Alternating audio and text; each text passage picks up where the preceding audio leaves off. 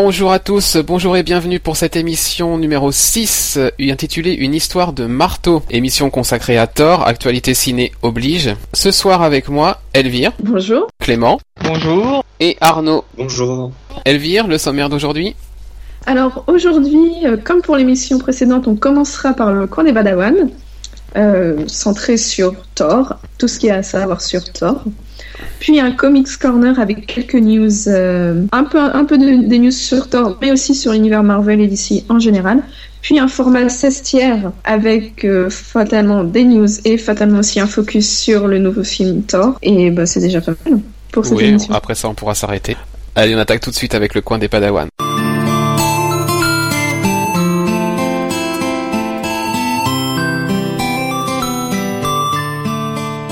Coin des Padawan consacré donc euh, cette semaine à Thor, à tout son univers. Alors, rapidement, on va vous présenter euh, le personnage, ses origines, les personnages qui gravitent autour de lui, les histoires incontournables à lire sur Thor, et par quoi commencer quand on veut découvrir le personnage. Voilà en gros le programme de ce coin des Padawan. Donc Thor, qui est-il? Thor, c'est le dieu du tonnerre dans la mythologie nordique.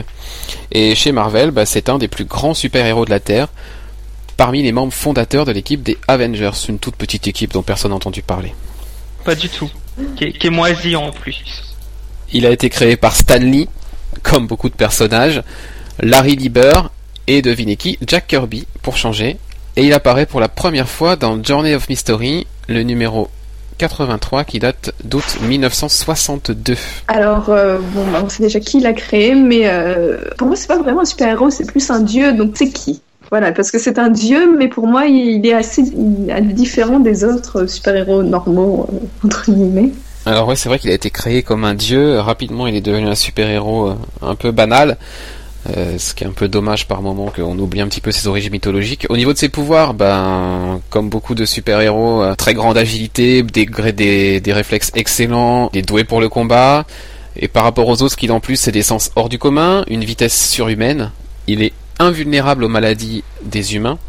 Il résiste à la magie. Et en tant que dieu du tonnerre, évidemment, il a des pouvoirs sur le temps, sur la météo. Il contrôle euh, bah, la foudre, la pluie, le vent, la neige. Il les contrôle, mais il ne peut pas les créer. Donc euh, ses pouvoirs, en grande partie, lui viennent euh, de son marteau, qui s'appelle Mjolnir. Ouais, justement, j'allais me demander à quoi servait son marteau s'il avait déjà tout ça comme pouvoir. Et là, voilà, son marteau lui vient de son mais père. sans le marteau, euh, Voilà, Il un peu. Il fait du bricolage avec. c'est ça. Donc ouais, le marteau Mjolnir lui vient de son père, en fait, Odin, et c'est de par lui qu'il a ses pouvoirs. D'accord, mais avec tout ça, est-ce que c'est vraiment un super-héros immortel ou est-ce qu'il y a des moyens de, pour les super-vilains de- d'en avoir le bout, entre guillemets? Euh, pour les super vilains, le, d'avoir la peau de Thor, pas facile, euh, parce que c'est quand même un dieu et avec ses pouvoirs, euh, voilà, il est presque invulnérable. Le plus gros point faible de Thor, c'est le même que celui de tous les Asgardiens. Ça s'appelle Ragnarok. Ragnarok, en fait, c'est une histoire dans la mythologie nordique. Ça veut dire la destinée finale des dieux, et en fait, c'est la grande bataille dans laquelle toutes les grandes figures d'Asgard meurent. C'est suivi par la destruction de la terre, euh, qui est submergée par les Mais- eaux, tout ça. Et après, la terre renaît et les dieux renaissent aussi. Mais il y a déjà eu Ragnarok euh, dans le comics ou pas? Il y en a eu un, on en parlera euh, il, tout à l'heure. il meurt, mais il meurt pas. Pas comme dans les après. comics, en fait. D'accord. C'est toujours comme ça. Mais en fait, toute la mythologie, elle est vraiment empruntée à la mythologie nordique. Oui, oui, vraiment. euh, les termes, euh, les termes d'ailleurs, euh, ne, ne serait-ce que le nom du marteau, Mjolnir, euh, ça a quand même des, co- des consonances qui sont pas très méditerranéennes. C'est Oui, sûr. ça pourrait être inventé de toutes pièces. Non, pour le coup, ça vient vraiment. Il y a plein, plein de choses qui sont connotées à la mythologie nordique, et, et c'est en ça que Thor est un personnage vraiment différent des autres. Euh, c'est pas, euh, c'est pas Superman qui vient d'une planète euh, fictive, etc. Voilà, Thor, il, fait vraiment partie du- d'un panthéon de dieux, et il y a plein de choses qui ont été conservées sur sa mythologie. Au niveau de son costume, rapidement, il a très peu évolué depuis sa création. Il y a deux choses qu'il a toujours gardées, c'est un casque, le casque avec les ailes, et sa cape rouge. Au niveau du reste, ses équipements, bah, le marteau, Mjolnir, qu'il a obtenu d'Odin, donc, son père, qui lui permet de contrôler les phénomènes météorologiques, de voler, de se protéger, d'absorber les attaques des ennemis, c'est en ça qu'il est aussi invulnérable. Et le deuxième élément qui lui donne des pouvoirs, c'est sa ceinture, il a une ceinture euh, enchantée, donc on n'en parle pas trop dans les comics, on en parle surtout dans, le, dans les tout premiers, euh, dans les origines, dans les années 60, etc. Il y a une ceinture magique qui lui procure de la force et de Pas l'endurance. mal. Les origines, euh, le Thor, le tout début de Thor, c'est assez. Bah c'est bah c'est coloré quoi, c'est les comics des, des années 60, euh, voilà, c'est très coloré. Non mais même la manière. euh, Ah bah c'est- oui, je oui, oui. pas que ce soit pareil maintenant. Ah bah non, maintenant c'est pas pareil, c'est sûr, mais tous, hein, ils ont tous leur, euh, leurs origines un peu de, Ah de la oui. même. C'est Bah, très, c'est très me folklorique. Que leurs origines, c'est assez drôle. Je sais même plus comment s'appelle le personnage. En fait, c'est un personnage quand il va être avec une espèce de bâton qui va devenir Thor. Et bah c'est ça, bah justement ses origines à Ouais. Thor. Donc ses origines elles remontent des siècles en arrière. Euh, c'est une époque euh, où le roi des dieux, d'Asgard donc, Odin, il a envie d'avoir un fils qui un jour sera plus puissant que lui pour pouvoir euh, prendre sa succession.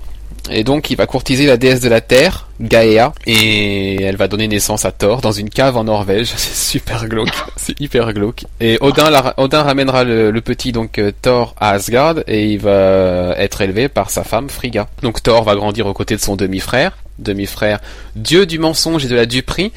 Loki, pareil, un petit personnage euh, pas très important dans les films, qui a toujours lui été jaloux de Thor. Odin avait forgé le marteau Mjolnir pour Thor, mais il ne lui remettra que quand il l'aura réellement mérité. Donc ça, ça arrivera quelques années plus tard, et Thor deviendra donc le plus grand guerrier d'Asgard. Problème, au fil du temps, il devient un peu têtu, vantard, vaniteux, euh, et pour lui enseigner l'humilité, Odin décide de le déchoir, il l'envoie sur Terre dans le corps de Donald Blake, tu ne connaissais pas le nom, tu te rappelles plus du nom euh, Ouais, voilà. Clément, donc voilà, il s'appelle Donald Blake, étudiant en médecine un peu boiteux. Euh, il a plus Mjolnir, il a plus de pouvoir, il a plus de mémoire de, de son de sa vie de dieu. Il est juste Donald Blake, étudiant en médecine. Donc plus tard, il ouvrira une clinique privée à New York où il rencontrera une petite infirmière dont il tombera amoureux, qui s'appelle Jane Foster, qu'on retrouve aussi dans les films. Le but d'Odin, c'est que Thor, dans son dans son destin d'humain, dans sa vie d'humain, devienne quelqu'un qui mérite son rang de guerrier, de, de, dieu le plus puissant du panthéon d'Asgard. Et, et quand il l'aura mérité, il redeviendra peut-être Thor. Et ça, ça va arriver dix ans après. Il aura, quand une fois qu'il a passé dix ans sur Terre, Donald Blake va se rendre un jour en Norvège pour passer des vacances. Et il va tomber nez à nez avec une invasion alien. En, et quand il va s'échapper, il va atterrir dans une grotte. Et en fait, cette grotte, c'est la grotte dans laquelle il a été conçu. On continue dans le glauque. Hein. Il est né dans une cave, il a été conçu dans une grotte. Et dans la grotte, il trouve une canne en bois. Et quand il tape cette canne contre un rocher, il se transforme en Thor, le dieu du tonnerre. Et la canne devient le marteau Mjolnir. Donc grâce à ça, il va repousser les aliens, etc. Et une fois qu'il va frapper le marteau au sol, il va s'apercevoir qu'il redevient Donald Blake avec une canne à la main. Et donc c'est à partir de là qu'il va avoir une identité secrète. Donc Donald Blake avec la canne à la main, euh, le boiteux, et quand il frappe la canne au sol, il va devenir Thor avec le marteau Mjolnir, donc euh, le dieu d'Asgard. C'est là qu'il redevient un super-héros basique avec l'identité secrète, entre guillemets. Donc c'est là qu'il commence à avoir des choses, ouais, de, des codes des super-héros, l'identité secrète, effectivement, euh, pour le protéger. Mais Loki va quand même euh, avoir rapidement vent que Thor est revenu, donc il va venir sur Terre dans le but de détruire son frère. Et c'est lui qui va être à l'origine de la formation des Avengers sans le vouloir. Il va pousser plusieurs super-héros, donc Thor, Ant-Man, euh, la Guêpe, Iron Man, et il va les pousser tout cela à affronter Hulk. Et au bout d'un moment, ils vont quand même comprendre qu'ils ont été dupés, ils vont tous se retourner contre Loki, et c'est comme ça que les Avengers sont nés. Ça ressemble fortement au scénario du film, hein, si on regarde bien. Mais pourquoi ils ont Ouais. pas mis Ant-Man alors dans le, dans le Bah, film? la Guêpe non plus n'est pas dans le film Avengers, euh, ni Ant-Man, donc bah, Ant-Man va arriver plus tard, hein, on sait qu'il y aura un film dans la phase 3. La Guêpe, euh, ouais. la Guêpe, pour le moment, à part des rumeurs, euh, pas grand-chose. Après, c'est des personnages qui sont un peu, euh, voilà, quand on prend Thor, Iron Man, euh, Captain America, c'est des personnages qui étaient plus vendeurs pour le premier film Avengers. Je pense qu'ils ont joué la sécurité. Donc voilà pour les origines, en gros, du personnage de Thor. Donc oui, Thor, je suppose en- aussi qu'il est euh, relié à d'autres. Bah, t'as dit par exemple Loki, euh, et aussi qu'il faisait partie des Avengers, donc je suppose qu'il n'est pas tout seul dans sa mythologie, qui euh, qu'il interagit avec beaucoup d'autres. euh, Ah bah personnages. carrément, oui. Donc bah forcément, Odin, son père, le père de toutes choses, donc qui est le souverain d'Asgard. Loki, son demi-frère, on l'a vu, donc le dieu du mensonge et de la manipulation. Euh, ils n'ont pas de lien de sang, ils sont vraiment demi-frères. Loki, c'est le fils d'un géant des glaces. Mais Odin, en fait, l'a élevé comme son propre fils. Alors il y a d'autres... Ils, ils partagent même pas euh, une mère ou un père. Non, sont- non, du tout, c'est vraiment de... Ils sont frères. d'adop- quoi. d'adoption, quoi, voilà. Oui. Les trois guerriers, donc ces trois personnages qui s'appellent Volstagg, Ogun et Fandral, en fait, qui sont trois compagnons au combat de Thor à Asgard, donc avant d'être d'être sur Terre et tout, il les retrouvera plus tard. Et euh, une autre guerrière importante dans l'univers de Thor, c'est Sif, Dame Sif, Ah oui. euh, qui a grandi avec Thor et avec les trois guerriers euh, dont je viens de vous parler. Et sur Asgard, c'est, il se trouve qu'elle est aussi la compagne de Thor. On a aussi Balder. Balder, c'est le demi-frère de Thor, le vrai demi-frère cette fois. Euh, dans, dans les comics, dans les histoires euh, qui ont eu lieu depuis, euh, depuis les années 60, il a été aussi souverain d'Asgard. On a Heimdall, Heimdall, on le voit aussi dans les films, c'est le gardien des portes d'Asgard. Et c'est aussi lui qui est un peu euh, les yeux et les oreilles du peuple du peuple asgardien. Donc Heimdall, c'est celui qui, est planté avec son épée dans les films et qui guette qui guette la galaxie et qui guette euh, les personnes qui rentrent, qui quittent Asgard. Donald Blake, forcément, hein, entre guillemets l'acolyte de Thor, c'est son alter ego, sa double identité. Donc il est lié au dieu nordique bah, avec la canne. Et Jane Foster, ancien amour de Donald Blake, du côté des vilains maintenant, bah, des vilains très mythologiques, hein. et là la déesse de la mort qui règne sur les enfers. On a Surtur, Surtour plutôt, euh, c'est un démon antique. Alors lui son seul but c'est de détruire Asgard, le reste ça l'intéresse pas. On a l'enchantresse euh, qui porte un, un, un, nom qui est quand même magique, c'est Amora, euh, qui, est une, qui est une puissance sorcière. Euh, évidemment, elle va venir souvent chercher des noix à tort. Les géants des glaces, enfin, euh, ce sont les habitants du monde de Jotunheim, et eux, ils sont en guerre contre Asgard depuis, bah, depuis le début des temps, en fait. Voilà donc pour les personnages qui gravitent autour de. Et, et Loki, alors, est-ce qu'on peut le considérer comme super vilain euh, du point de vue de Thor? Parce que d'après ce que oui. j'ai compris, enfin, que ce que j'ai vu dans Avengers euh, il leur voulait pas que du bien, mais ça reste quand même le frère bah, adoptif de Thor. Eh ben, Loki, euh, c'est le dieu du mensonge et de la manipulation. Donc euh, la ouais. seule chose à savoir sur Loki, c'est qu'on ne peut jamais, mais alors vraiment jamais, lui faire confiance. Tout ce qu'il fait, tout ce qu'il dit, c'est dans le but de manipuler et d'arriver à ses fins. Ses fins, c'est le pouvoir. Donc c'est non non, on peut pas le considérer comme un gentil. Il euh, y en a certains qui, notamment par la sympathie qu'inspire euh, Tom Hiddleston au cinéma, ont tendance à, à considérer Loki comme un demi-vilain ou quoi que ce soit. Non non, c'est vraiment euh, c'est un manipulateur, un menteur. D'accord. Un super vilain comme on les il ne, il ne sert que ses intérêts. D'accord. Et donc bah la même question qu'on pose dans chaque coin des Padawan, les histoires incontournables concernant Thor, quelles euh, sont-elles? Alors, euh, plutôt que des histoires, en fait, j'ai plutôt parlé de trois runs. Donc les runs, c'est les passages d'artistes euh, sur le personnage. On va commencer avec le run de Stanley, forcément, avec Jack Kirby, c'est lui qui a créé le personnage, hein, donc euh, dans Journey into Jack Mystery. Kirby, il est pas... Il a pas été à DC Il est passé par DC. Euh, bah si, d'ailleurs, euh, Urban a sorti Kamandi il y a pas longtemps et une Jack Kirby anthologie. Ouais. Mais ses gros travaux, c'est quand même chez Marvel où il a contribué à la création de bah, presque tous les personnages. D'accord. Donc Journey into Mystery 83 en août 62, euh, ce qui était juste une. En fait, Journey into Mystery c'est une anthologie. Il y a plusieurs histoires dans le même numéro. Donc l'histoire qu'introduit Thor, elle faisait juste 13 pages. Et après, les deux artistes, donc Kirby et Stanley, vont poursuivre euh, avec le personnage sur un run qui va durer un peu plus de 6 ans. Et ils vont vraiment poser les bases du personnage. Ils vont lui créer donc son alter ego Donald Blake. Euh, et à travers de, de cette double personnalité euh, qui sera un des fils rouges du run, ils vont se rapprocher vraiment de plus en plus de la mythologie nordique. Euh, ce qui n'était pas forcément le cas au début, c'est vraiment Jack Kirby qui a influencé le scénario pour que ça se rapproche de plus en plus de la mythologie nordique et que ça devienne pas justement un super-héros banal, quoi, que ça reste vraiment un dieu ancré dans son dans son panthéon. Évidemment, Loki est présent pendant ces six ans et c'est lui qui est à l'origine de l'émergence de tous les ennemis de Thor les plus grands en tout cas. Et si on veut lire ça en français, il faut se tourner donc chez Panini du côté des intégrales. Donc pour le moment, il n'y en a que deux qui sont sortis euh, concernant euh, Stanley. L'intégrale 1962-1963 et la 64 qui vient juste de sortir. Donc la suite euh, devra arriver euh, bientôt, on espère. Deuxième run, donc celui de Walter Simonson, euh, qui va de 1983 à 1987. Donc Simonson, il a un peu révolutionné Thor parce que bah en fait, ce qui devait arriver était arrivé. Hein. Il était redevenu un super-héros comme les autres, sans aucune, sans aucun intérêt finalement. Et donc, il a vraiment ramené le personnage sur le chemin de la mythologie nordique. Et cette mythologie avait complètement été oubliée euh, ou quasiment. Et du coup, Simonson, euh, il va faire un run de 45 numéros pendant lesquels Thor va rencontrer notamment un personnage qui s'appelle Beta Ray Bill, avec qui il va se battre, et ce personnage va réussir à s'emparer de Mjolnir, et même à le brandir, alors que normalement seul Thor peut soulever le marteau. Finalement, ce personnage ne sera pas un ennemi, hein, il deviendra plus tard un allié de Thor, et Odin va même lui, forger un, un, marteau. Durant ce passage donc de Simonson, euh, Thor sera opposé à un personnage très important dans le film qui est sorti cette année au ciné, l'elfe noir Malekith. C'est surtout pour un arc, enfin plusieurs arcs en fait, une de 17 numéros que run est rentré un peu dans la légende du personnage.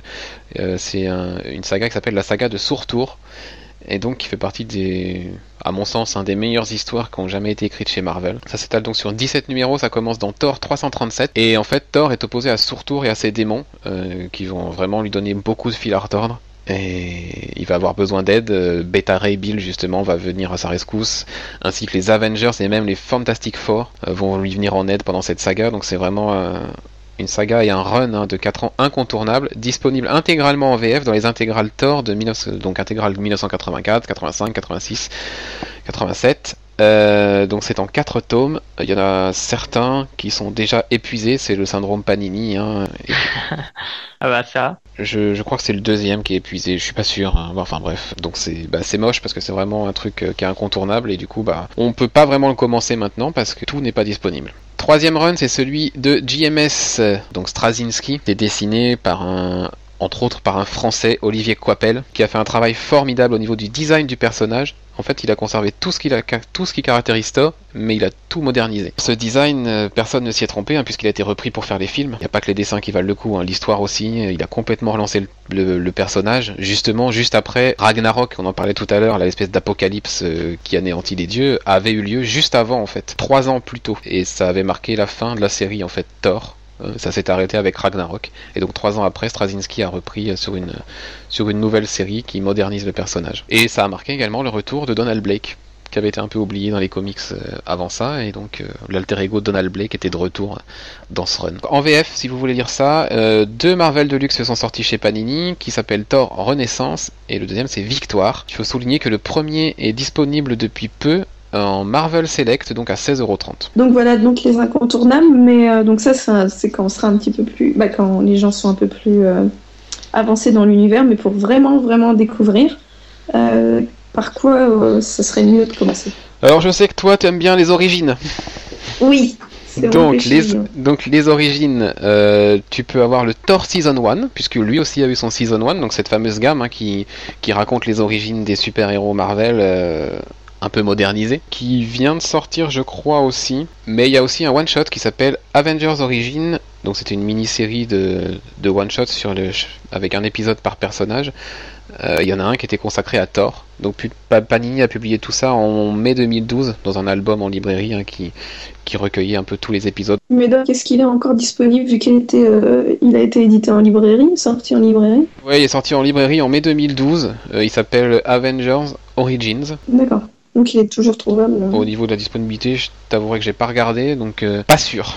Comme euh, beaucoup de choses qui sortent chez Panini, c'est jamais réédité, donc euh, voilà. D'accord, donc chez Panini, il vaut mieux. Il vaut mieux acheter quand ça sort. Acheter quand ça sort. S'il y a un truc qui t'intéresse, il vaut mieux l'acheter quand il sort parce que t'es pas sûr de le retrouver quelques mois après. Ou alors, il faudra débourser voilà, un des sommes astronomiques sur eBay et compagnie. Pour découvrir Thor, bah pourquoi pas commencer par les intégrales, hein. donc les fameuses intégrales, donc du coup pas toutes disponibles, mais celles des années 60 sont disponibles par contre avec vraiment les origines du personnage, donc euh, pourquoi pas commencer par là. Pourquoi pas non plus commencer par une mini-série qui s'appelle Ragnarok, qui raconte euh, bah, la fin de Thor en fait, hein. c'est la fin de la série Thor qui avait lieu pendant un, événement dont je vous parlais la semaine dernière je crois, Avengers Disassemble, qui racontait la séparation des Avengers, et donc il y a une petite histoire, il y a un récit qui se passe en parallèle à Avengers Disassemble qui s'appelle Ragnarok. Donc Ragnarok, c'est cette chose qui a été évoquée de nombreuses, nombreuses fois, mais qui avait jamais eu lieu. L'apocalypse n'avait jamais vraiment eu lieu dans les comics. Et ben voilà, ça a été fait euh, dans cette histoire qui entraîne la fin des dieux nordiques, donc la fin de Thor, et qui offre une vraie bonne fin à Thor. Bien sûr, on est dans les comics, donc cette fin n'est pas définitive et même s'il va disparaître pendant plusieurs années, il va revenir. Euh, voilà. Donc ça, c'est dispo dans la collection Best Comics, euh, qui a un format un peu dégueulasse. Enfin bon, tant pis, ça coûte 9,95€, donc à la rigueur, pourquoi, pourquoi se priver d'une bonne histoire hein? Elle est pas trop chère. On a aussi le Marvel Select qui vient de sortir, donc qui reprend le début du run de Straczynski, qui peut être un bon point d'entrée dans le personnage. Et bien sûr, Thor, God of Thunder, par Jason Aaron et Sadri Bix, donc dans le cadre du Marvel No, Thor God of Thunder, que je crois, Elvire, tu as commencé. Oui, je l'ai même terminé, bah, le volume 1 tout du moins. Donc les 5 premiers numéros? Donc les 5 premiers numéros euh, à l'intérieur, j'ai lu les, les 5 premiers. Ouais. Et j'ai beaucoup aimé le, le graphisme. Ouais. Beaucoup plus que House of M en ah comparaison bah, dont on parlait tout à l'heure. Après, euh, comme point d'entrée, moi je, je, suis toujours un peu. Pourtant, je l'ai terminé juste avant le podcast, donc c'est encore très frais. Mais j'ai été un petit peu perdu parce qu'en en, gros, on voit un Thor, le Thor du passé, le Thor maintenant et le Thor du futur qui combat le même ennemi dans, à travers les âges. Mais la, la, la chronologie Mhm. Euh, n'est pas forcément très très clair.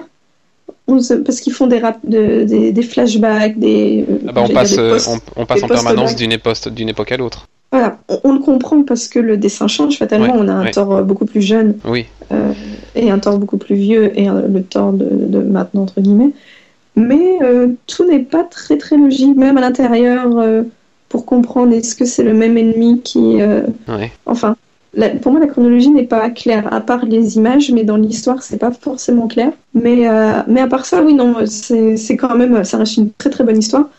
Euh, notamment, moi, j'ai préféré le Thor du passé, Ouais. euh, parce qu'en fait, donc, en gros, sans, sans trop spoiler, l'ennemi de Thor, c'est un tueur de, de dieux. En fait, son but, c'est de tuer tous les dieux existants. Et, et encore une fois, c'est peut-être parce que j'ai un truc avec les genèses et les origines, mais dans le Thor du passé, on comprend d'où vient cette envie et d'où vient cet euh, antagonisme entre Thor et euh, Go... Et Gore.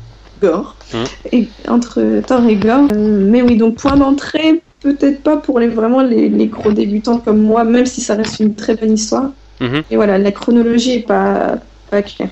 D'accord. Surtout qu'on n'a pas l'habitude. de- C'est peut-être, après, c'est peut-être un truc à prendre, un truc dans les comics qui se fait assez facilement, mais quand on n'a pas l'habitude euh, d'une chronologie euh, éclatée, c'est peut-être pas le meilleur moyen de d'entrer dans l'histoire, d'entrer dans l'univers de Thor. Ben, justement, c'est intéressant d'avoir l'avis de quelqu'un qui n'a pas l'habitude des comics parce que du coup, on s'aperçoit que ce qui peut paraître un bon point d'entrée pour, euh, bah, pour nous qui avons un peu plus d'habitude n'est pas forcément pour quelqu'un qui débute vraiment. Donc, c'est- toujours bon à, à- savoir. Après, ouais, moi aussi, le, le Thor du, le Thor du passé. euh, J'aime pas mal, surtout dans son côté euh, un peu jeune con, euh, un peu prétentieux. Oui. Voilà, et on, on aime bien le détester. En fait. Voilà, oui, tout à fait. Et après, un autre truc qui m'a perturbé, c'est que, voilà, moi, on m'avait toujours dit que Thor était un super-héros. Ouais, je savais aussi qu'il était un dieu, mais là, il n'y a pas du tout la dimension super-héros. C'est vraiment Thor, le dieu du. Ah du oui, on est dans la mythologie. Oui, C'est pleinement. dans- bah, il, il faut y rentrer, mais euh, au départ, de ce qu'on peut voir dans Avengers ou, euh, ou à- à la- comment dire, dans les films,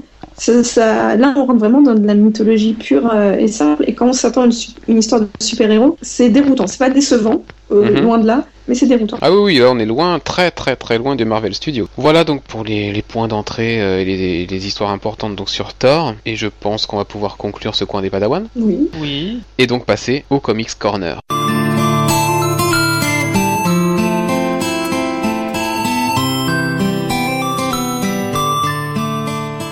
Comics Corner cette semaine, qu'on va donc commencer par euh, quelques news. La première, c'est Elvire qui nous en parle. Et oui, pour une fois que, euh, comment dire, que les femmes sont représentées chez Marvel, autant en parler. Donc, c'est l'introduction de- d'une Miss Marvel. Bon, d'après ce que j'ai compris, ce n'est pas la première Miss Marvel. Non, Il y en avait oui. une autre Non. qui s'appelait euh, Carol Danvers, Qui maintenant est Captain Marvel. qui maintenant est Captain Marvel. Bon.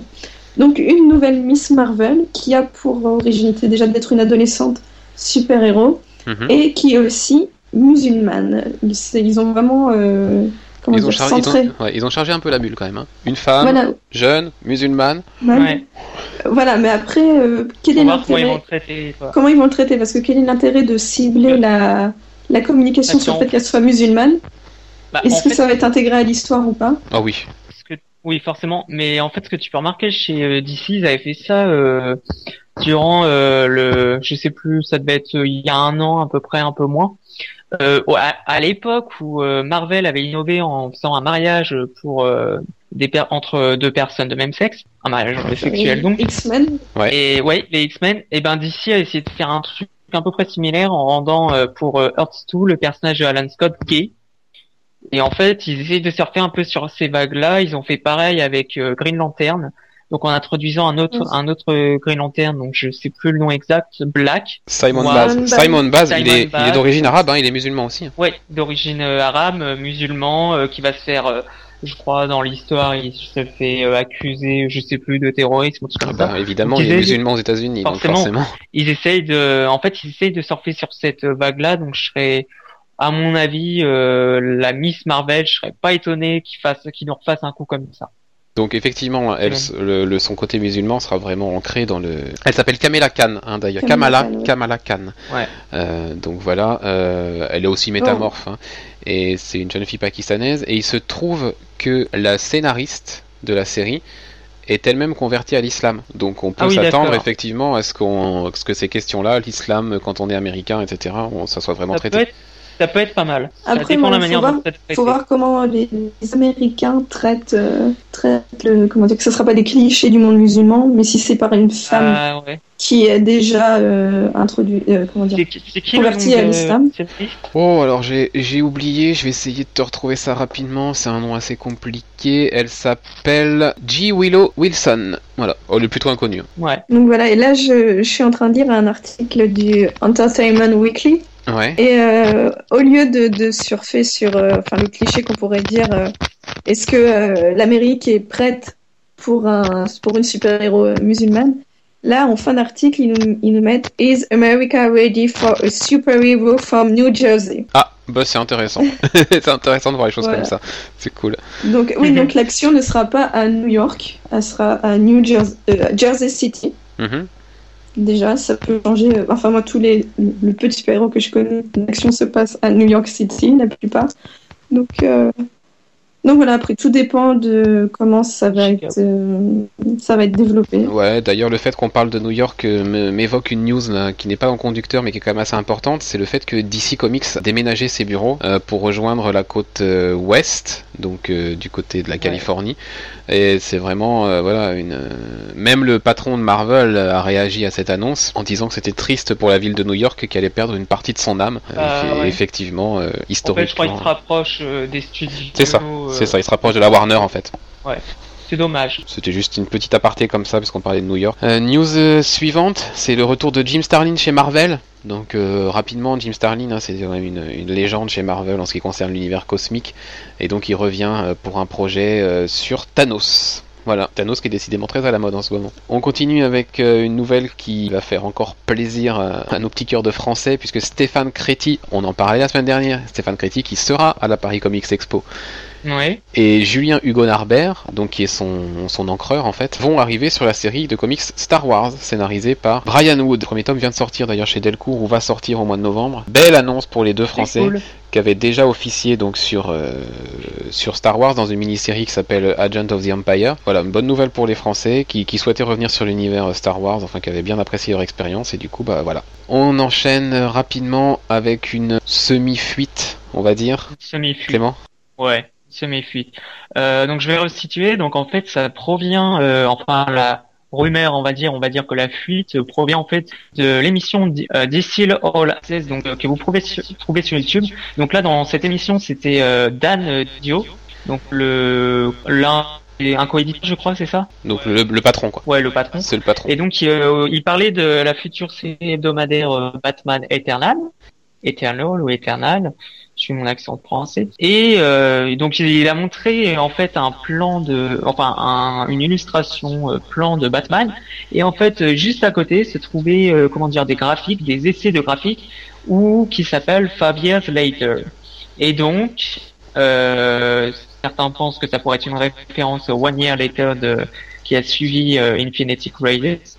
Et donc, on peut penser que Five Years Later sera l'un des prochains gros events euh, de DC Comics. On peut aussi penser hein, que ce sera l'é- l'événement maintenant traditionnel de septembre. Oui, voilà, on peut s'attendre à des numéros de septembre qui vont nous, nous emmener cinq ans plus tard, euh, où on va découvrir une situation un peu nouvelle qui a changé, et sans donner d'explications, les explications venant euh, dans les années à venir, euh, dans les histoires qui vont être développées. Donc du coup, bah, effectivement, tu as déjà dit, hein, ça rappelle fortement One Year Later, donc euh, bah, pareil, on nous Ouais. avait plongé euh, un an dans le futur, euh, sans nous expliquer pourquoi, et c'était une série hebdomadaire qui s'appelait 52, 52, donc qui sortait toutes les semaines pendant un an, qui a fait le pont en fait pour pouvoir comprendre où- comment on en était venu à cette situation. Donc bon, pourquoi pas. Rapidement, une sélection, une sélection sur les sorties euh, récentes en VF. Forcément, on va encore parler de Thor, donc les, les comics euh, du moment chez Panini.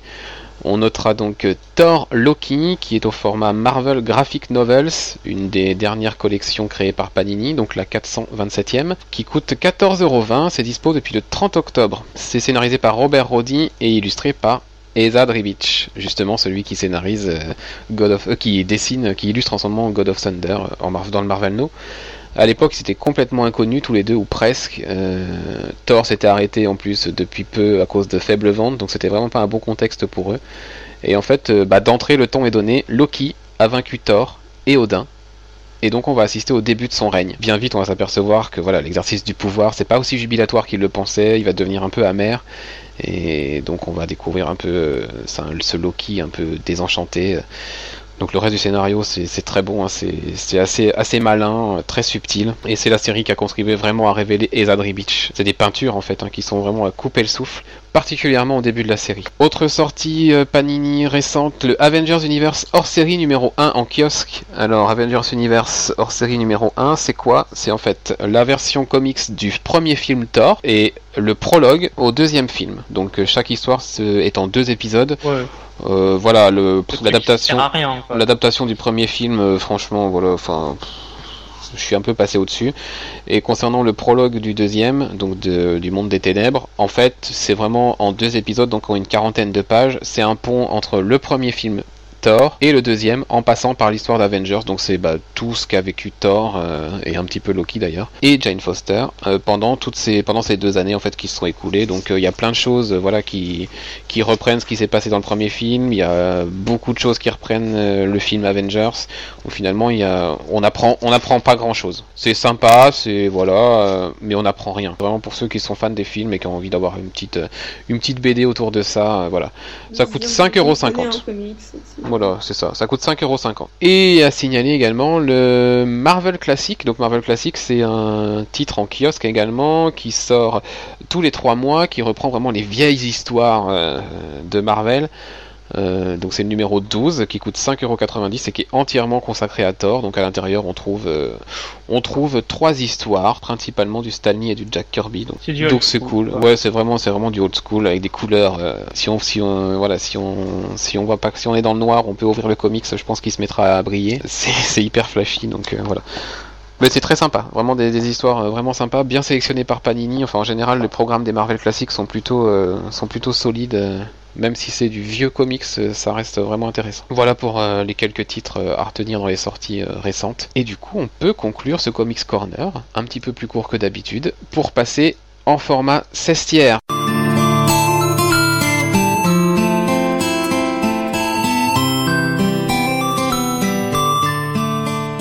Et on attaque tout de suite ce format 16 tiers avec quelques news, notamment cinéma. Clément. Oui, donc euh, ce serait plutôt une grosse nouvelle. Donc euh, d'après euh, Variety, donc le, la Fox donc serait en négociation avec James Mangold, donc le premier non, le réalisateur du dernier film Wolverine, pour faire un troisième film Wolverine. Et donc bien sûr, on imagine que Hugh Jackman en serait de la partie. Donc est-ce que c'est étonnant? Non, vu que The Wolverine a quand même amassé 400 413,6 millions de dollars ce qui est plutôt très bon. Et bon, euh, Wolverine, c'est quand même l'un des personnages phares dans l'univers cinématographique euh, d'X-Men. Donc c'est pas plus surprenant, mais du coup, ça voudrait dire, il était question à un moment de faire un film X-Force. Et bon, du coup, on peut se demander hein, s'ils vont vraiment le faire, ou en tout cas, là, avec un nouveau film de Wolverine, ça va plutôt être mis de côté. Ou est-ce que ce film euh, nouveau Wolverine serait pas une introduction à X-Force hein, euh, Pourquoi ça pas pourrait être hein. bien. Mais bon, j'ai l'impression que... Hugh Jackman n'avait pas dit que ce serait le dernier Wolverine euh, Non, mais Hugh Jackman, ouais, mais Hugh Jackman a dû voir le chèque qu'on lui proposait et du coup c'est plus le dernier.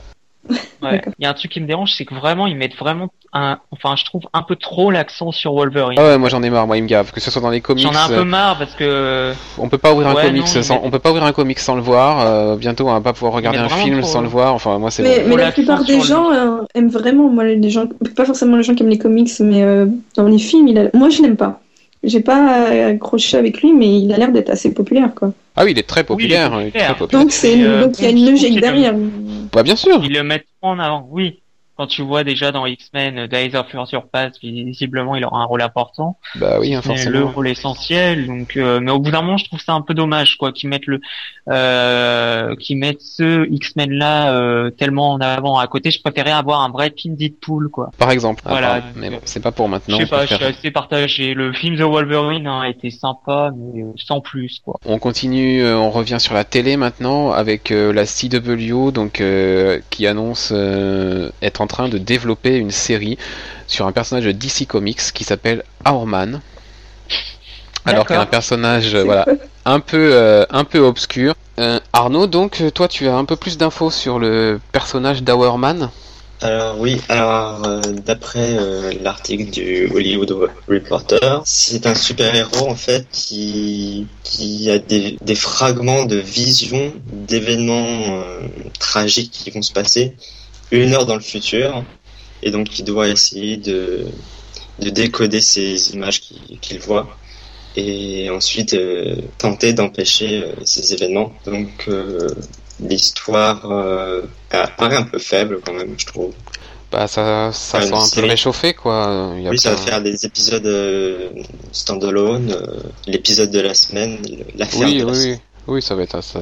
Enfin, si si il euh, n'y a pas de mythologie qui, voilà, qui, s'installe autour du personnage, effectivement, on va se diriger vers l'événement à éviter de la semaine et puis euh, voilà un mélange entre euh, Personne en terrestre et euh, Demain à la une, alors deux séries qui n'ont rien à voir mais pourtant alors après, il y a eu plusieurs versions du personnage. Alors le premier en 40, quand il a été créé, le personnage était d'abord s'appelait d'abord Rex Tyler. Ensuite, il a été c'est devenu Rick Tyler, le fils de le fils de Rex. Il est apparu dans, dans Infinity Inc. Et ensuite, la troisième version du personnage, qui a été créée par euh, Grant Morrison, il est apparu dans la Justice League of America. Et, un, et là, c'était un android, en fait. D'accord, ok, bah, j'étais passé complètement à côté du personnage. Et dans l'article, ils disent que le personnage est lié à la Justice Society of America aux Freedom Fighters, à la Justice League et All, All Star Squadron. Donc il y a quand même, euh, il peut y avoir une partie de mythologie suivant, suivant quelle version il s'inspire. Oui, et puis s'il est lié à la Justice League um, of America de, de Morrison, du coup, euh, pourquoi pas aller voir se croiser avec Arrow. Euh. Oui, donc après, faut voir, tout dépend du, du développement du personnage. Ouais. Bon, de toute façon, on va attendre un peu plus d'infos parce que toutes les annonces de projets sur la CW. Hein, oui. Et donc du coup, CW nous annonce qu'ils sont en train de projeter une nouvelle série. Bah, qu'est-ce que fait Marvel? Il nous annonce combien, Elvire? Quatre nouvelles séries. Allez. donc euh, euh, Marvel euh, a, déjà envahi le grand écran et il va continuer de l'envahir au moins jusqu'en 2015. Et maintenant, c'est Marvel sur le petit écran avec Netflix, donc la fameuse plateforme, la plateforme de vidéo à la demande et de vidéo en ligne qui a pour originalité de donner, de, de donner à la disposition la saison entière et non pas une diffusion hebdomadaire. Donc elle nous a donné par exemple l'excellente House of Cards et Orange, euh, Orange, is the New Black. Orange is the New Black. Et donc là, ça serait pour quatre euh, séries. Ouais. Sur euh, donc Daredevil, le plus connu pour moi. Après, on a également Jessica Jones, dont j'avais jamais entendu parler. Iron Fist, Pareil, jamais entendu parler. Il y en a un qui et, connaît ici. Et Luke, euh, Luke, Cage. Euh, Luke Cage, oui. Luke Cage, pareil, jamais entendu parler. Mais bon, donc trois héros Marvel. Donc les séries, ça serait 13 épisodes pour euh, chaque. Et à la fin de ces séries, il y aura une mini-série qui serait appelée The Defenders. Et donc les, les, quatre héros se regrouperaient dans cette mini-série qui clôturerait le cycle, entre guillemets. Ouais, bah voilà, on retrouve bien la logique Marvel Studio. Hein. On introduit des personnages chacun à leur tour et après on les regroupe ensemble dans une équipe. Voilà. Voilà, est-ce que ce sera les, les Avengers de Susan euh, non, non, non, c'est des héros, c'est des, des, héros euh, un peu euh, urbains, un peu street level qui, qui sont proposés là. Daredevil, moi perso, je suis enchanté. Enfin, j'aime beaucoup. C'est un de mes personnages préférés, donc forcément, ah, quand on annonce c'est un, un, des personnages les plus intéressants de Marvel, je trouve. Luke Cage est un personnage aussi intéressant. Jessica Jones, perso, j'en ai un peu rien à secouer de, de ce personnage. donc, voilà. Et puis, bah, ceux qui ont écouté la, notre séquence post-générique de la semaine dernière connaissent tout l'amour qu'on porte à Iron Fist, donc c'est plutôt une bonne nouvelle. Mais, mais, quand je dis des Avengers de Susan, c'est parce que pour le grand public comme moi, on va dire que je parle pour le ah grand bah, public. Ah bah, ils sont moins connus, c'est clair. À part Daredevil, le reste, euh, comment achalander le client sur des personnages que la plupart, enfin, ah. le grand public Après, ne connaît ça pas? dépendra comment, euh, comment ils abordent la série, quoi. Oui, voilà. Moi, je pense que la patte Marvel va attirer du monde fatalement. Les, Déjà, les ah novices. euh, Et Netflix. Et Netflix. et Netflix. Voilà, c'est des personnages qui sont quand même, enfin en tout cas aux États-Unis, assez assez populaires. Jessica Jones, bon, je suis pas sûr. Puis voilà, c'est l'univers Marvel, mais c'est vraiment une autre partie de l'univers Marvel. C'est vraiment un peu plus un peu plus un, peu plus urbain, un peu plus underground. Enfin, ça va. Ça va saigner un peu plus. Bon, bah on verra ce que Marvel nous fait. Mais voilà, pour ceux qui n'aiment pas Marvel, ça va être Overdose sur le grand et le petit écran maintenant. Arnaud, tu as un, avis sur euh, ces nouvelles séries, là, ces nouveautés annoncées euh? Bah, C'est plutôt une, une, bonne nouvelle, je pense. Mais si on n'a pas trop peur de, de l'overdose. Parce que avec la patte Marvel qui réussit bien son univers ciné, ça peut donner quelque chose de bien si elle est associée avec euh, Netflix. Netflix, pardon, qui a quand même un assez bon budget pour ces séries. Donc euh, ça, ça nous changera un peu des, des fonds verts de Agents of Shield. Et surtout, comme on a, on l'a dit, c'est des personnages euh, plus urbains, plus urbains, mhm. des personnages plus proches du public, plus proches que des que les scientifiques et les agents top secrets surentraînés de des Agents of Shield avec tous leurs gadgets. Donc ça parlera peut-être plus au, au public que que la série d'ABC.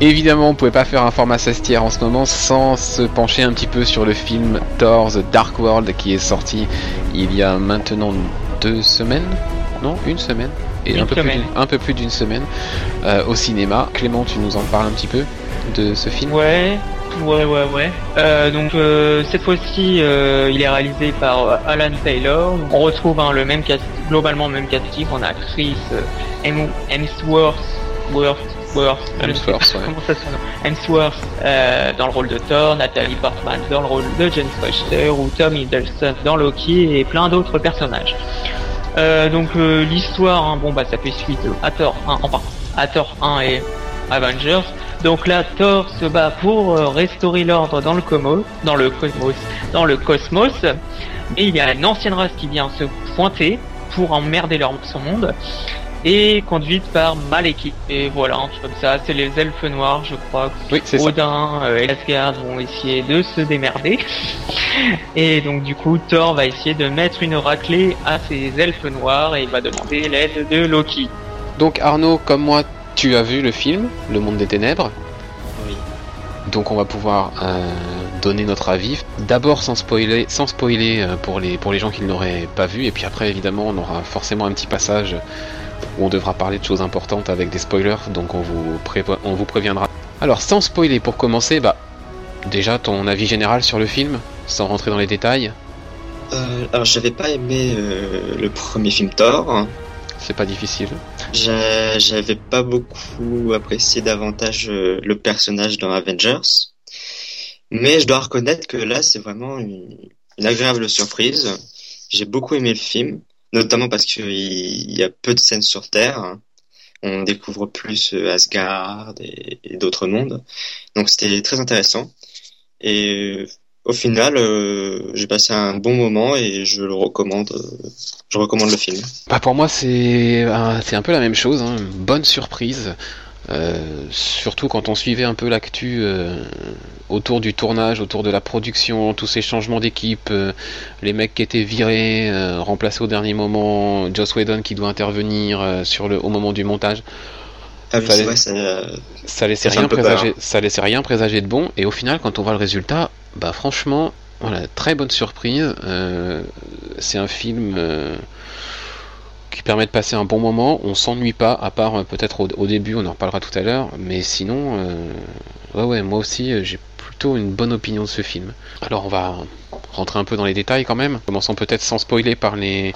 Allez, on va être positif. Les points, les points, les points positifs donc de ce film, les choses qu'on a qu'on a appréciées. L'humour déjà, qui est, qui est mieux que dans le premier. On rigole plutôt bien, notamment grâce au personnage de Darcy, que les gens peuvent peut-être connaître. Euh, Kat Dennings euh, joue dans la, dans la sitcom Two Broke Girls. Donc euh, elle a vraiment un potentiel comique. Donc, euh, et, euh, même je trouve que par moment, elle, enfin, même par moment, mais carrément dans le film, elle vole euh, la vedette à, à Nathalie Portman. Ah bah Nathalie. Portman, on, en- on, en- on y reviendra tout à l'heure, je pense, Ah dans oui, une, dans une partie moins positive. hein. Elle était présente pour le chèque. hein. Voilà, et donc ouais, non, le personnage effectivement permet d'apporter des, des bons moments d'humour. Et ce que j'ai trouvé sur l'humour justement, euh, c'est que ça fonctionne bien mieux effectivement dans le premier film, mais aussi bien mieux que dans Iron Man 3, où on avait des blagues qui tombaient n'importe quand, qui cassaient la dynamique de certaines scènes, euh, qui étaient finalement toujours les mêmes, euh, un peu lassantes. Et là, du coup, elles interviennent vraiment à des bons moments. Qui, ça permet de, ouais, de relâcher un peu la pression. euh, Voilà, exactement. donc, euh, c'était c'était une bonne idée. euh, pour ma part, j'ai noté aussi, euh, bah, tu le disais un peu dans ton, dans ton avis global, qu'on a enfin un univers de fantasy. Euh, avec effectivement les neuf royaumes, le retour à la mythologie, euh, des choses euh, qui font vraiment plus partie de, bah, de Thor, euh, le dieu. Oui, c'était vra- vraiment enfin on sortait de, on partait de la Terre. Parce que là, oui, dans Avengers, c'est le, c'est le monde extraterrestre, c'est les aliens qui viennent vers la Terre, qui viennent sur Terre. Alors que là, on est vraiment transporté dans, dans un autre monde. Et c'est intéressant de voir justement bah, ces autres cultures, ces autres univers. euh, oui, même voilà. dans plusieurs autres mondes. hein. Là, on, on navigue vraiment dans les neuf royaumes. Moi, je crois qu'on les voit tous ou presque, au moins en apparition. Et justement, bah, ça, ça prépare, quand- ça, nous, ça prépare quand même le spectateur euh, à Guardians, Guardians of the Galaxy. Oui, dans le sens Ça où sera pas sur, sur Terre. Donc ça, ça prépare quand même euh, à voir autre chose que, que notre, notre planète. Ouais, ouais, ouais. Et puis, bah, ça forme quand même l'ensemble un, un bon film d'aventure, euh, du coup, le fait de voyager. euh, Voilà, on n'est plus forcément et- dans le super-héros, on est aussi dans l'aventure. Ouais, Il y a beaucoup de, il y a pas mal de scènes d'action qui sont plutôt bien, bien chorégraphiées. Ouais, c'est assez fluide et ouais, ouais. Ah, par contre, moi, je l'ai vu euh, du coup en 3D et c'est Oui, vrai que aussi. et c'est vrai que par moment c'est un peu plus difficile euh, au niveau Surtout de la, dans de la la, lecture. première, la, dans la première scène de combat au début du film, c'était pas très très fluide. Ouais, peut-être aussi le temps de s'habituer à la 3D. Hein. euh, euh, du coup, euh, par contre, la première scène, je la trouve réussie. Là, juste la scène d'ouverture, la bataille, même si effectivement, enfin, moi, je pense que c'est la 3D qui m'a gêné, mais dans l'ensemble, elle fonctionne. Franchement, là, c'est, voilà, c'est, comme tu dis, c'est, la scène est bonne, mais le problème, c'est la 3D. Et c'est comme ça sur tout le film. Franchement, la 3D ne, ne va pas du tout avec le film. Je Mm, pense mm. pas qu'il a, il a- je pense pas qu'il a dû être réalisé en 3D. Non, il a été, bah, j'ai regardé du coup dans les crédits, euh, il a été converti. converti. Il a été converti. Oui. Et ça, se, Ça ça, se se ressent, ça se ressent clairement. On a effectivement, euh, bah, ce qu'on trouve beaucoup sur les sur les films en 3D, c'est-à-dire qu'on a, on nous apporte plus de la profondeur au niveau des paysages Oui. euh, que de la réelle 3D avec des choses qui, qui, qui avancent vers nous. Ou... Quand même, en principe, la 3D, c'est pas seulement des, c'est pas seulement fait pour euh, jeter des objets sur les, sur les spectateurs. C'est aussi fait pour euh, renforcer euh, euh, cette impression d'immersion de, dans, dans l'univers. Et là, c'est, par moment, ça nous, ça nous fait ressortir. C'est ça, dans les moments où on a l'impression de voir un peu comme les bouquins d'enfants là qui, qui se déplient, là, les livres un peu pop-up, où si tu veux, t'as un dessin en premier plan, t'as un dessin qui arrive derrière, et t'en as un troisième, et puis après t'as le paysage au fond. Et des fois, c'est un peu l'impr- l'impression de, de couches superposées, enfin, il n'y a pas vraiment de volume euh, au final. Voilà. Donc, euh, si vous avez la possibilité, vaut mieux le voir en 2D. Oui, je pense. Et, enfin, rien ne sera. Aucun intérêt de payer un supplément. Voilà, moi j'ai vu en 3D parce que j'avais pas le choix, c'était la seule séance dispo euh, au, moment Ah, où je, voilà, au moment- au moment où je pouvais le voir, mais sinon, effectivement, je m'en serais bien passé. Tu parlais tout à l'heure de Darcy, justement, et une des choses qui m'a intéressé, moi, dans ce film, c'est, bah, en dehors du personnage, c'est la relation qu'elle a avec son propre assistant. on, on obtient des, finalement un binôme de scientifiques également. Et je pense qu'il y a une, cer- une certaine série d'ABC qui ferait mieux de s'inspirer de cette relation et de la, du développement de ces deux personnages. On voit pas du tout de quoi tu parles. Ah, elle n'existe pas cette scénariste. Voilà. Non, elle existe pas, elle existe pas. Moi, tout, tout de suite, j'ai pensé à ça. J'ai tout de suite euh, fait le rapport avec Tic et Tac. Et Oui, c'est vrai, c'est, bah, on, on les sent déjà un peu plus complices, plus proches que, on, on, y, on croit davantage à leur relation, euh, que, les deux dans, dans Agents of Shield. Oui, encore que, bon, du coup, on en parlera dans une émission future quand on parlera de la série Agents of Shield, avec l'épisode qui a été diffusé cette semaine, l'épisode 6, donc, où on a un épisode centré autour de ces deux scientifiques. Euh, leur relation, leur background, leur passé même, euh, voilà, est développé, et du coup, ils sont un peu plus intéressants, un peu plus attachants, mais bon, c'est encore pas ça. Et puis, euh, petite surprise quand le film commence. Ah oui, le, le logo. Voilà, le nouveau logo Marvel euh, Studio. Marvel Studio. Elle est super classe. Pas mal, hein. Mais Ce c'est dommage cohérent. parce que moi, euh, je sais pas, pour, je- pourtant je suis pas du tout fan à- et tout, mais rien que ce pré-générique, entre guillemets, avec les, les ouais. vignettes qui arrivent, ça, je sais pas, ça faisait monter, monter Ah, l'adrénaline. Alors, c'est ça, ça marche, ça fonctionne toujours. Hein. Ça fonctionne toujours parce qu'il y a toujours les histoires de vignettes quand même. Euh, mais en fait, je pense qu'ils l'ont différencié euh, pour que ça soit un logo Marvel Studio. Euh, du coup, ça va permettre vraiment de se différencier avec la Fox, notamment. Là où du coup, on a vraiment cette fois un logo Marvel Studio. Donc, euh, je pense que les films X-Men et compagnie garderont le logo Marvel et que ce logo-là sera vraiment Sera celui des voilà sera celui des films produits par par Marvel. Donc euh, du coup moi je m'y attendais pas du tout. Bon par contre dommage qu'il l'ait pas fait pour Iron Man 3 parce que ça aurait permis d'avoir tous les films de la phase 2 avec un logo euh, identique. En effet, ça fait, ça fait une rupture. hein. Parce que tous les films auront ça à partir de maintenant. C'est ça. Sauf, euh, ce fi- sauf le premier film de la phase Oui 2. enfin en même temps est-ce qu'on ne pourrait ne pas l'oublier ce film? Ça serait pas mal aussi hein, d'oublier C'est Iron pas Man faux. 3. Euh, au niveau du casting, le côté positif du casting, Bah, Loki. Loki au premier plan hein, évidemment. euh, Si on- parle juste du casting, euh, oui. Il, il, il déchire la baraque. ah bah Tommy Hiddleston crève encore l'écran une fois de plus quoi. comme, euh, comme d'habitude. Et euh, le public qui était déjà à fond derrière le personnage, euh, voilà, la, la frénésie autour de lui va pas s'atténuer avec, euh, avec ce film. Au contraire. Ouais. Mais par contre, euh, si on parle pas de l'acteur mais du personnage, Oui. j'ai trouvé le personnage sous-exploité. Qui passe quand même une bonne partie du film. euh, on va pas dire ce qui, ce qui lui arrive, mais Oui, oui. il fout rien. Dans la première partie, dans, la- dans plus de la moitié du film, il, il fout strictement rien. Alors c'est vrai, mais du coup on en parlera dans la partie spoiler. Ok. Euh, niveau du casting, euh, encore une fois, euh, ben Chris Hemsworth, je l'ai trouvé plutôt pas mal dans son rôle. Bah, on sent qu'il est bah, plus à l'aise que dans, dans le premier film. Il Déjà. commence à s'habituer à son personnage. Il, po- il porte un peu mieux le costume aussi. Mais euh, sinon, dans l'ensemble, euh, il reste passable. C'est pas, pas exceptionnel. Là, du coup, j'étais plus convaincu bah, que, bon, en même temps, je comparais au premier film et à sa prestation dans Avengers. Oui, Ou, forcément, euh, par- si on compare par rapport au précédent, et en particulier Thor 1, oui, là, il s'améliore, il remplit mieux son costume en fait. Mais ça reste quand même un acteur euh, assez moyen. Au niveau des points positifs, moi je vois plus trop grand chose sans spoiler. Je sais pas si t'avais d'autres choses que tu avais Euh, remarqué.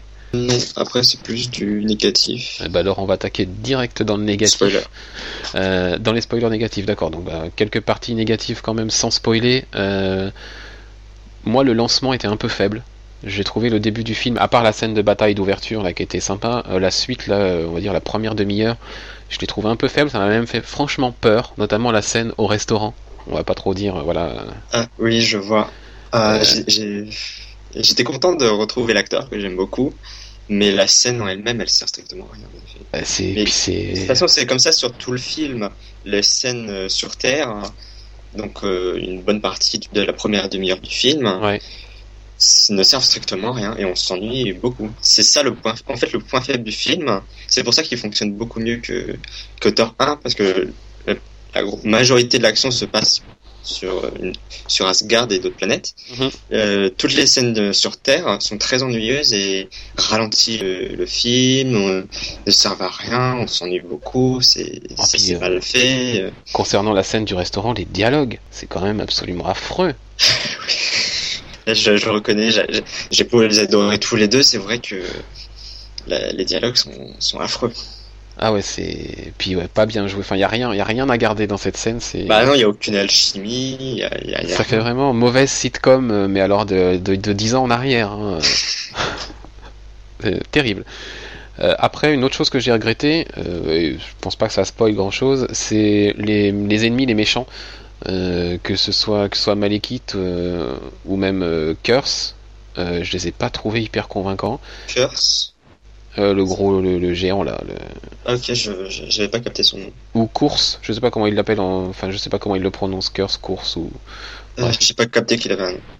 Euh, je les trouve pas hyper convaincants et en plus de ça, je trouve que euh, la résolution vis-à-vis d'eux, elle est vachement facile. Alors, En fait, c'est le, le gros problème, je pense, c'est qu'on ressent pas de réelles menaces venant de, des ennemis, des elfes noirs. hein. Parce que Non. bah là, leur euh, leur chef Ma- Malekith, c'est là, euh, bah il est censé être euh, puissant. Il se prend un petit coup, il se fait il se fait il se fait tabasser par une par une femme. Euh, ensuite, il passe une bonne partie du film à, à se reposer. Donc euh, ça fait pas très ça fait pas très très très méchant. Ouais, alors que Ça en inspire plus, pas euh, la peur et la menace en elle-même sur Asgard ou sur la Terre. euh, on- Oui, parce je, trouve- je pense qu'on la, je- on la ressent pas. on, on la ressent pas du tout, alors que pourtant elle est quand même à une échelle euh, absolument colossale. C'est quand même, on, on parle de, de destruction des neuf royaumes. Donc euh, tout est censé se casser la gueule, la fin du monde, apocalypse, machin, tout ça. Et ben non, quoi. Il n'y a pas un moment où on se dit euh, ah merde, ça craint. Oui, c'est ça. Ouais, c'est un peu l'échec et les, les- les ennemis ont plus, euh, je sais pas, c'est plus une- un faire valoir pour mettre en avant la relation entre les personnages euh, qu'on suit pendant tout le film euh, qu'autre chose, quoi. C'est pas. Par contre, euh, les ennemis ne servent pas à grand chose. Enfin, ils se- font pas très peur. Mais j'ai- beaucoup aimé l'interprétation de Christopher Eccleston Ouais, qui joue Malekith. ouais. qui bah est très bien dans son rôle, même si bah alors moi, du coup, euh, caché sous ces tonnes euh, de maquillage, de machin et tout, euh, je l'ai pas. Déjà, si j'avais pas su que c'était lui, bah, je l'aurais pas reconnu. Euh, je le savais, donc forcément, euh, voilà, je l'ai cherché en fait. Mais ouais, j'étais un peu, moi par contre, déçu par euh, par Malekith parce que ouais, on, on sent pas tout le potentiel. Enfin, j'ai pas ressenti tout le potentiel d'Eccleston. Bizarre, bizarrement, par rapport à toi qui a bien aimé, j'ai J'étais un peu. Bon, est-ce que c'est parce que la- du coup j'ai un problème avec la menace et les ennemis qui étaient franchement euh, pas convaincants et du coup, il faudrait que je revoie le film à l'occasion quand, quand ça sortira en, en Blu-ray et compagnie. euh. Mais ouais, j'étais un peu, j'étais pas hyper emballé quoi. J'étais pas déçu non plus, mais voilà. Euh, Un autre truc qui m'a un peu laissé mitigé, c'est Asgard. Je sais pas ce que toi t'en as pensé Ah. visuellement. Bah, quand on pense à, à Asgard, aux, euh, aux Asgardiens, euh, c'est des, des dieux nordiques. euh, tout de suite, on pense à quelque chose d'énorme, quelque chose euh, qui voilà, qui D'imposant quoi. De... voilà, quelque chose d'imposant. Et là, au final, c'est une petite cité. euh, Il y a pas grand-chose à part cette, cette immense tour. Donc, et puis le comment ils appellent ça, le Bifrost qui est tout Mhm. au bout. Mhm. Sinon, à part ça, il n'y a pas. C'est une toute petite cité, rien d'extravagant. Et donc, euh, c'est très étrange. Et l'intérieur en elle-même, euh, il y a beaucoup de colonnes. Oui. Donc, ça fait beaucoup penser un peu euh, plus à la Grèce que que, que voilà euh, au pays Oui, pas- nordique. Oui, c'est pas très, ça, ça sonne pas nordique.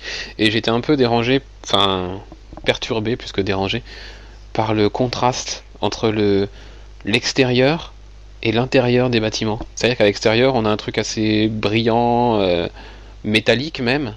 Euh, Et après, à l'intérieur, c'est plus, ça fait plus antique. c'est ça. Il y a, il y a vraiment un, un contraste entre les deux. Oui, c'est vrai, ça, ça m'a pas, ça m'a pas plus choqué que ça pendant le film, mais maintenant que tu le dis, c'est vrai que ça fait un contraste un peu, un peu étrange. Nathalie Portman, Nathalie Portman, on en parle ou pas Sérieusement? Bah, il y a pas grand chose à dire, hein. c'est comme dans le premier, elle est pas, elle est pas c'est pas fait pour elle, ce type de rôle. Elle est pas là, quoi. J'étais atterré par sa prestation, vraiment. À côté, Marion Cotillard, dans Batman, franchement.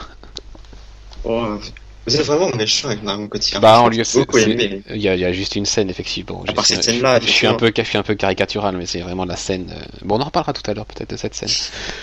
Mais là, Euh, dans Nathalie Portman, dans le film, elle est bon, elle est absente, Elle est transparente. quoi. Elle est transparente. transparente. C'est exactement le mot. Elle est physiquement là, mais on la sent pas dans son rôle. C'est plus, euh, on a besoin de toi pour euh, pour l'histoire.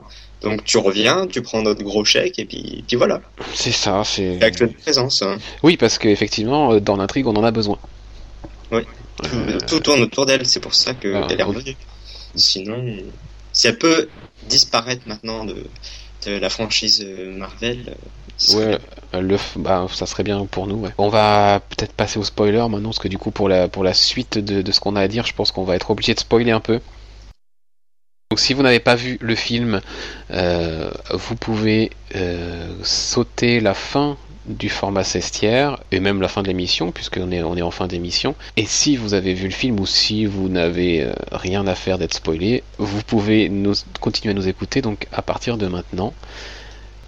Et donc, euh, bah, pour commencer la partie spoiler, euh, quoi de mieux que la scène, enfin que les scènes post-génériques, surtout la première, parce que la deuxième est anecdotique. La première scène post-générique, qu'est-ce que t'en as pensé? C'est une scène, bah, comme la plupart des scènes post-génériques, c'est une scène euh, très très ex- excitante pour la suite. Parce que ça annonce euh, Guardian of the Galaxy apparemment. Oui, clairement, donc on peut raconter ce qui se passe. hein. Euh, c'est Lady Sif, c'est ça? Euh, oui, C'est Dame Sif, donc qui ramène au collectionneur, bah, je pense que c'est l'éther. oui parce qu'on voit une petite boîte C'est avec un c'est- truc c'est- rouge, c'est une boîte avec un donc, truc rouge, donc elle ramène l'éther en fait. Et là, on apprend que l'éther est une gemme de l'infini et que le Tesseract est, que le Tesseract est aussi une gemme de l'infini. Et alors là, forcément, deux choses le collectionneur, le futur méchant euh, de Guardian of the Galaxy, et les gemmes de l'infini, donc euh, ces, ces pierres qui, associées au gant de l'infini, donnent un pouvoir euh, bah, infini, justement, euh, à son porteur. Donc, euh, c'est très associé à Thanos. ça. Ah. Donc, enfin, enfin Thanos. hein. Il va servir. Si certains se demandaient si Thanos allait servir, ben oui, a priori, on se dirige. En, en plus de, de projeter sur Guardians of the Galaxy, on projette un peu sur Thanos en parlant du gant de l'infini et des gemmes. Donc le, là, l'intérêt est double et du coup, euh, la scène, ouais. on peut dire que on, on peut penser que dans la suite des films Marvel, on va découvrir d'autres d'autres gemmes parce qu'en tout il y en a cinq, c'est ça? Il y en a 6 puisqu'il dit plus que 5. D'a- Ah oui, d'accord. Donc il y en a six, ils en ont deux Il y en existe Donc, deux, donc euh, on a encore 4 à découvrir. Donc effectivement, va découvrir euh, dans d'autres films, donc sans doute dans, déjà dans Guardians sans doute, sans doute. Et tout à la fin, donc on aura ce film avec euh, avec ce gant et tous les gemmes et Thanos. Ouais, je, je pense qu'on se dirige vers ça parce que Whedon avait dit que Thanos serait le boss de fin, donc effectivement, euh, on se dirige clairement là-dessus maintenant qu'on voit que les, les gemmes apparaissent progressivement. euh, La scène était déjà excitante en, en elle-même, mais là, euh, avec le. voilà, non, on est vraiment. Moi, la Si scène. on se dirige vers tout ça, euh, ça fait plaisir. Non, non, moi, la scène m'a limite fait bondir, quoi. J'étais, j'étais vraiment. euh, J'étais à fond, quoi. Euh, Ça, ça conclut merveilleusement le film. En plus, alors cette scène, je pense pas qu'elle a été réalisée par le, le réalisateur de Thor. On, on sent quand même un style différent. Donc je pense que c'est le réalisateur de, de, de Guardian, euh, James Gunn, si je me trompe pas, qui a réalisé cette scène. Donc ça laisse présager enfin, au niveau euh, de la mise en scène et tout, des, des choses intéressantes. Ouais, parce qu'on n'a pas parlé de ça, mais la, la réalisation de, de Thor, là, Ouais. elle est, bon, elle est passable, quoi. Ça fait son boulot, euh, sans plus. C'est un, un réalisateur de, de Game of Thrones.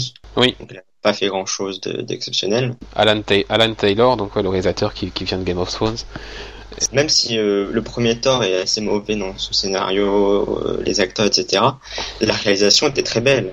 La réalisation de Kenneth Branagh était, était vraiment magnifique. Je pense que c'est dommage de ne pas l'avoir repris. Parce que la, réalisation, pour le coup, là, elle est, elle est insipide. Euh, pour continuer dans les, dans les choses qui nous ont un peu, euh, qui nous ont un peu emballé, ben Loki. On va revenir un peu plus en détail sur son rôle dans ce film, qui est quand même. euh, Alors, tu disais tout à l'heure que dans toute la première partie, euh, il, sait- En fait, il- euh, il sert à rien. J'ai j'ai un peu exagéré en disant qu'il ne servait à rien. On, on développe euh, sa psychologie, son Ouais, attachement puis- à sa mère, euh, à son père, un petit peu à son frère. Mais quand même, il passe Bah, il est dans sa cellule, hein, il est dans sa cellule. les trois, ouais, mais il passe les trois quarts du film dans, dans sa cellule à, à rien faire. Ouais, mais on le voit du coup. euh, Ouais, mais ça. On, le, on le voit de temps en temps et c'est à chaque fois un petit rappel, du, un petit rappel pour dire attention, il est là et, et il prépare quelque chose. On sent qu'il prépare quelque chose et plus on le voit et plus on sent que voilà, il, il va prendre de l'importance pour la fin. Et bah effectivement, euh, alors déjà la scène euh, juste après euh, la, la mort de la mère de Thor, Frigga, quand on le voit là dans sa cellule et que, et que Thor lui dit attends arrête c'est bon, on Oui, me la- me, la, l'enlève. me la- me la fait pas à moi et qui, et qui se révèle, qui révèle justement son ça son vrai visage et qu'on le voit dans un état euh, lamentable. J'ai beaucoup aimé ce passage où on voit un, un Loki un peu vulnérable. Bah, on le sent, on sent. Bah là, on le voit avec des émotions, contrairement. C'est vrai quoi. Euh, même contrairement à- à- au reste du film. hein. Mais oui, mais sinon, il y a je suis quand même resté sur ma fin par rapport au personnage parce que, comme euh, oui, pendant trois quarts du film, il reste dans sa cellule. Il y a quelques scènes intéressantes comme euh, celle-ci dont on vient de parler, mais quand même, euh, au final,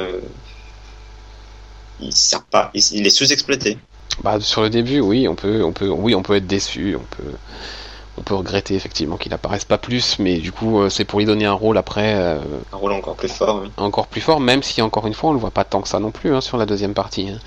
Euh, puisque on peut le dire maintenant qu'on est spoiler, il, meurt très vite. Et en effet, oui.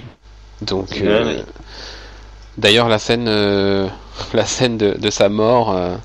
Alors, la scène dans l'ensemble est, plutôt bonne. Juste le, le, moment où il meurt, j'ai pas pu m'empêcher de sourire et de penser à Marion Cotillard. Là, euh, là, là, t'es, méchant. Je sais. Moi, j'ai pas du tout ressenti ça, mais alors pas du tout. Je sais pas, cette euh, il ouvre la bouche, je sais pas ce qu'il fait, et c'est juste là. T'es le premier à, à, dire ça. Enfin, j'ai, j'ai lu aucune, euh, aucun autre avis euh, sur cette scène-là. Petit clin d'œil à Marion, ça. ça fait pas de mal. Si elle nous écoute, hein. Oh, genre. Non, elle se prépare, hein. elle s'entraîne là, elle prend des cours. Euh, ouais, Loki euh, qui prend, bah, qui, qui est vraiment pendant tout le film le, le, dieu de la trahison et du mensonge, quoi, vraiment, et de plus encore que dans les autres films où, où, on le voit venir, on le voit venir, ce, on voit ces manipulations arriver. Alors que là, euh, moi sur la scène de fin, euh, la toute scène de fin, Thor fait face à son père pour lui demander de retourner sur Terre, etc., lui demander sa bénédiction. On a un vrai dialogue père-fils à ce moment-là. Et quand on s'aperçoit que ce n'est pas Odin mais que c'est Loki, moi j'étais sur le cul. Euh, effectivement, oui. Cette scène euh, père-fils, comme tu l'as dit, euh, parce que pendant tout le film, ils, sont en conflit, les, deux personnages sont en conflit. Ouais. Et là, euh, Thor lui annonce qu'il veut retourner sur, enfin, qu'il veut pas prendre le, le trône d'Asgard et qu'il va aller sur Terre. Il lui donne sa, sa bénédiction. Enfin, entre guillemets, parce qu'il peut pas le, lui dire clairement. Voilà. Et là, en fait, on nous révèle que c'est pas, c'est pas, c'est pas Odin, c'est Loki. C'est Loki qui a enfin le trône. On s'y attend absolument pas. Non. Non, non. il y a plein d'interrogations. Et puis le, le, film se coupe directement sur ce. C'est ça, c'est ça. Et Odin qui devient Loki et là, fin. Voilà, et donc. Euh... Non, non, non, non, non, je, je veux la suite. Alors, à la fois, oui, je veux la suite, machin. Oh mon dieu, euh, voilà, le truc de, le truc de dingue. Et à la fois, moi, j'ai tout de suite après, j'ai eu une petite déception. Je me suis dit, c'était quand même vachement couillu de tuer Loki, malgré euh, l'accueil qu'il a dans, par le public, etc. Et du coup, je me suis dit, mince, c'est vrai que quand on y pense, c'était, oui, comme tu l'as dit, c'est cool de, de, de, tuer Loki. Mais en même temps, après, après réflexion, pendant le film, tu peux pas te dire euh, non, non, euh, il reviendra. T'es es, choqué par sa mort, t'es attristé. Mais ça paraît logique que Loki revienne quand même vu sa popularité. Oui. il doit avoir d'autres plans pour lui quand même pour, pour la suite. Mais qu'il le, qu'il le montre pas dès la fin de ce film. On aurait pu le, le voir euh, quitte à revoir cette scène et à la d'une autre manière dans un film futur, j'aurais préféré qu'il reste mort pour ce film. C'est vrai, qu'on se fasse plus à l'idée de, sa mort. Et que, et que la surprise soit encore plus forte quand on. Quand on. Je sais pas, dans Thor 3, on aurait pu avoir un Odin pendant la moitié du film et s'apercevoir au milieu, en fait, au milieu de, de Thor 3, que en fait, depuis le départ, c'est pas Odin, c'est Loki. La, la surprise aurait été. Enfin, le choc aurait été tellement plus fort c'est vrai. Et la joie de retrouver en plus le, personnage. Euh, voilà, du coup. Euh, donc, à la fois emballé et à la fois un peu. Euh, un peu déçu qu'ils aient pas été jusqu'au bout dans leur, dans, leur, dans leur audace, parce que là, pour une fois, c'était de la vraie audace. Après, ils auraient, ils auraient eu un peu de mal, parce que forcément que l'info sur euh, sur une apparition de Loki dans un autre film euh, aurait oh, oui, mais après on pourrait, on aurait pu penser que c'était dans les flashbacks ou ou autre. Enfin, s'il était crédité au film, euh, pourquoi pas Après, ça n'aurait pas. Que, bah voilà, c'est le problème, c'est le problème Marvel. Ils ont ils ont eu peur que les fans soient déçus de la mort de Loki, que les gens ne vont plus n'aillent plus voir les autres films ils ont, ils ont sans doute eu peur de ça. Mais ça aurait créé un tel buzz. ça, aurait, créé un tel buzz autour de Thor 2. On aurait été voir Thor 2, mais on aurait essayé de voir le film qui, où Loki meurt. Ce qui aurait été génial, mais ce qui n'aurait pas possible, c'est que Loki apparaisse dans Agents of Shield. Parce que ça, l'épisode, parce qu'il y a oui, dans, dans, bah, dans, dans, deux semaines, là, on en a encore un, et puis le suivant euh, du 18 novembre, je crois, un truc ah, comme oui, ça. Il y aura des, il y aura les répercussions de, du film dans la série.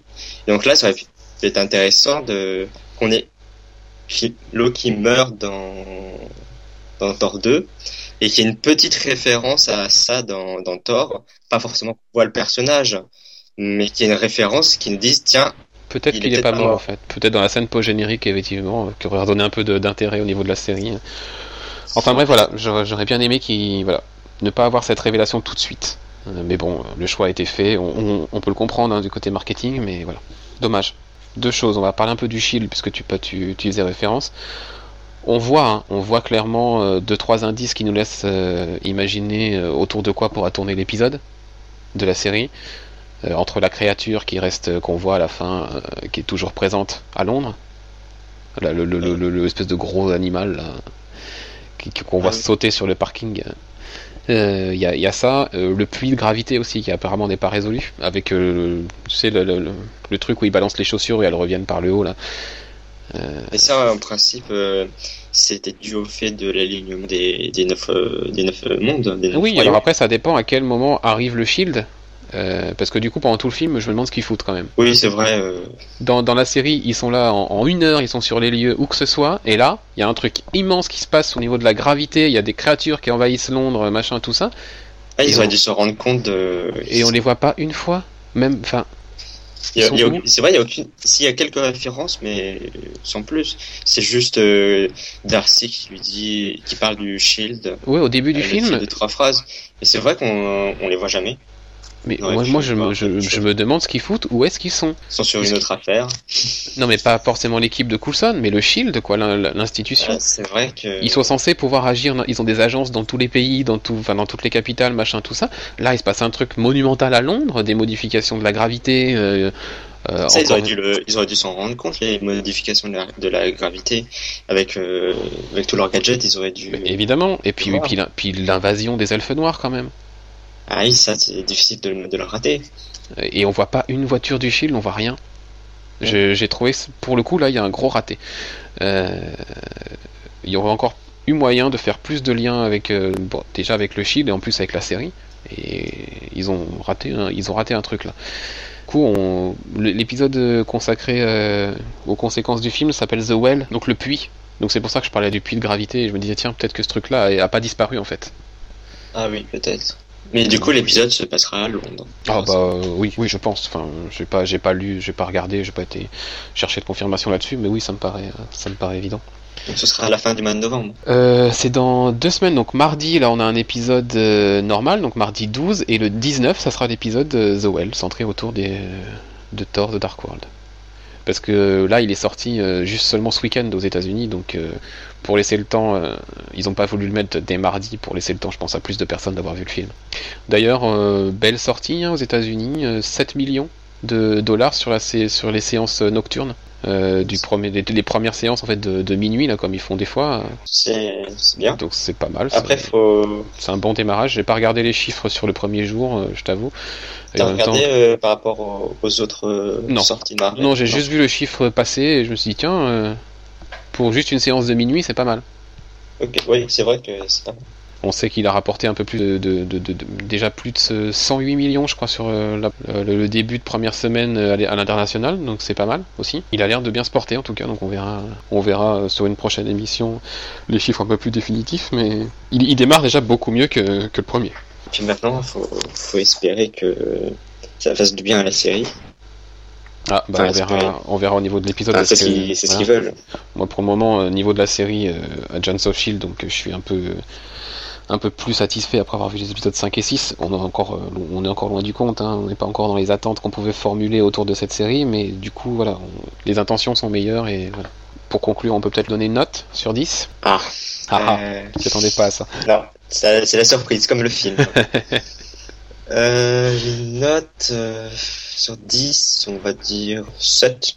D'accord, et eh ben moi ça serait 7,5. Bien, et eh bien on peut conclure donc le coin des Padawan. Euh, le format Sestière plutôt. Euh, bien, et eh bien on peut conclure le format Sestière avec, euh, avec cette euh, review sur Thor et on conclut également l'émission. On se retrouve la semaine prochaine. D'ici la semaine prochaine, vous pouvez évidemment nous contacter sur Twitter, @comicstories, sur Facebook et par mail, redac@comicstories.fr. Prochaine émission donc la semaine prochaine où il sera question d'une histoire de gardien mais pas de la galaxie.